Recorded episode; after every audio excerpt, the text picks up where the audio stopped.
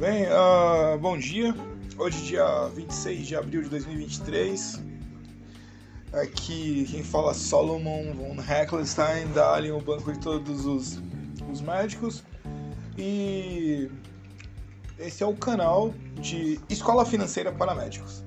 É um, um projeto que temos onde levamos a, o conhecimento do mercado financeiro, suas regras, leis, costumes para os associados e não associados. Temos também uma extensão para um grupo que é a Escola de Mercado Financeiro, que se estende aos não médicos.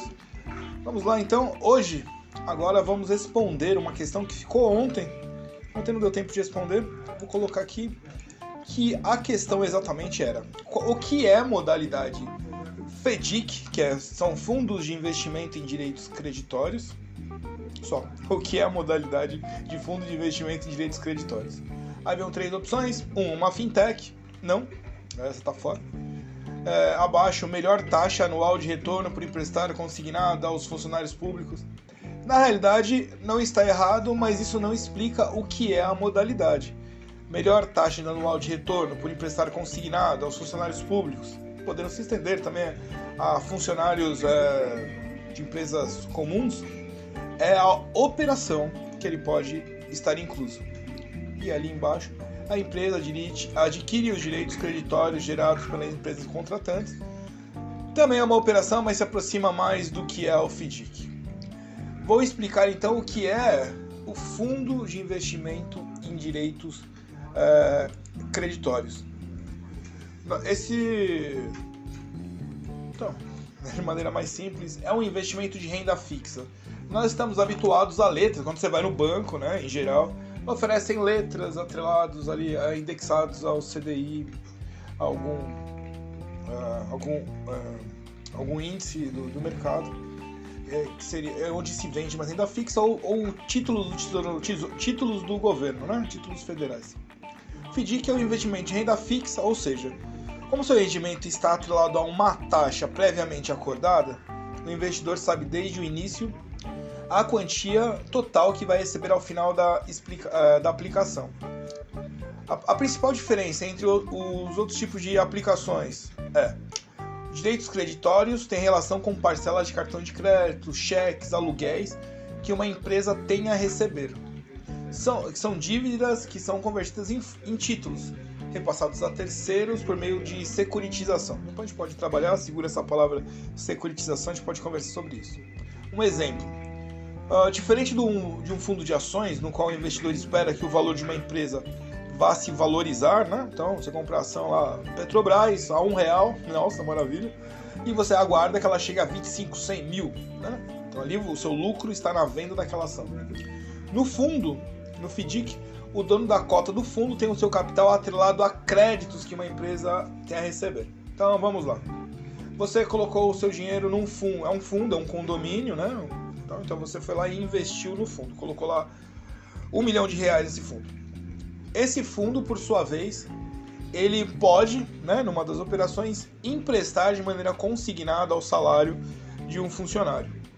Então, obviamente, de acordo com as leis de consignado, antes dele ter acesso a esse dinheiro, efetua-se o pagamento diretamente ao, ao credor, ou seja, o fundo. Então, ali é líquido e certo que vai se receber esse empréstimo de volta. Já, então, lá, determinou então taxa de juros 2% ao mês. O, do outro lado vem o, o funcionário, o cidadão, faça, faz o empréstimo. Um empréstimo consignado, igual a gente vai no Santander, às vezes, pega lá empréstimo consignado. Faz o contrato, você já sabe quando você vai pagar, né? Já sabe quantas parcelas serão e todo mês vai pagando.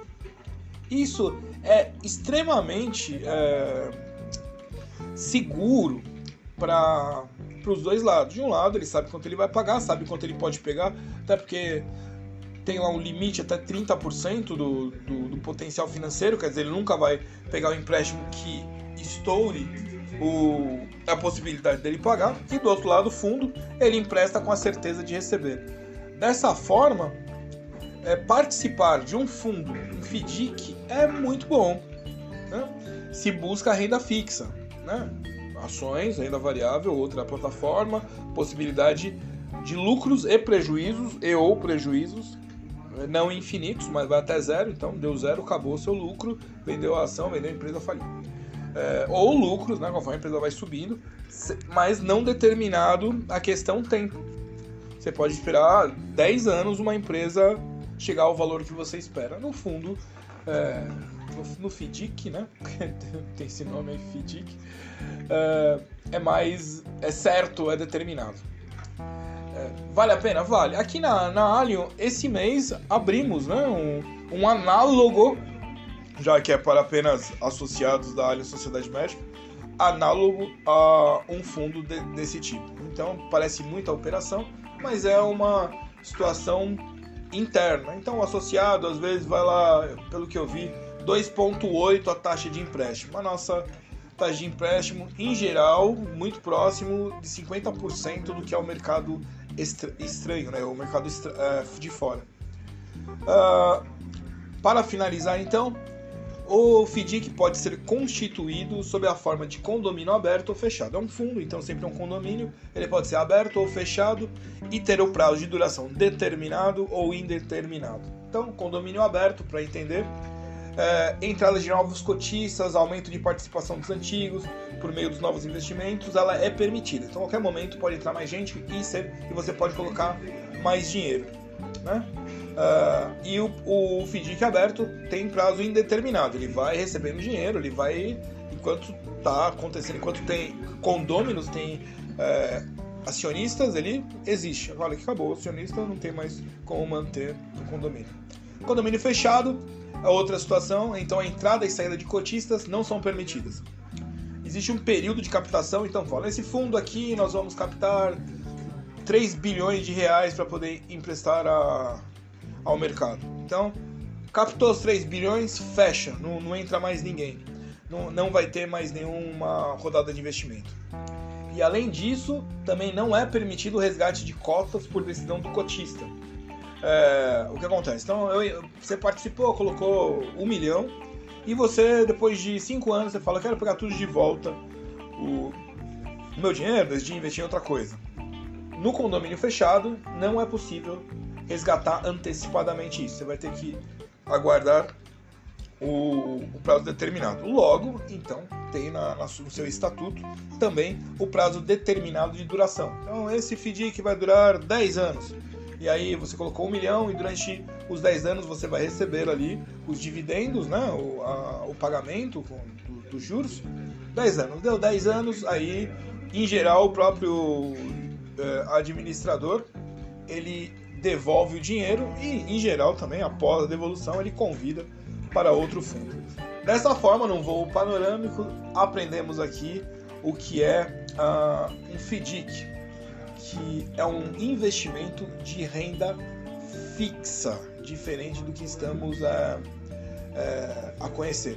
Fundo de investimento em direito creditório, em direito de crédito, de receber. Agradeço muito sua audiência até aqui, espero que tenha gostado. Caso tenha dúvidas, coloque uh, aqui né, onde estiver, no YouTube ou na plataforma de podcast. Ou uh, usa o telefone, né?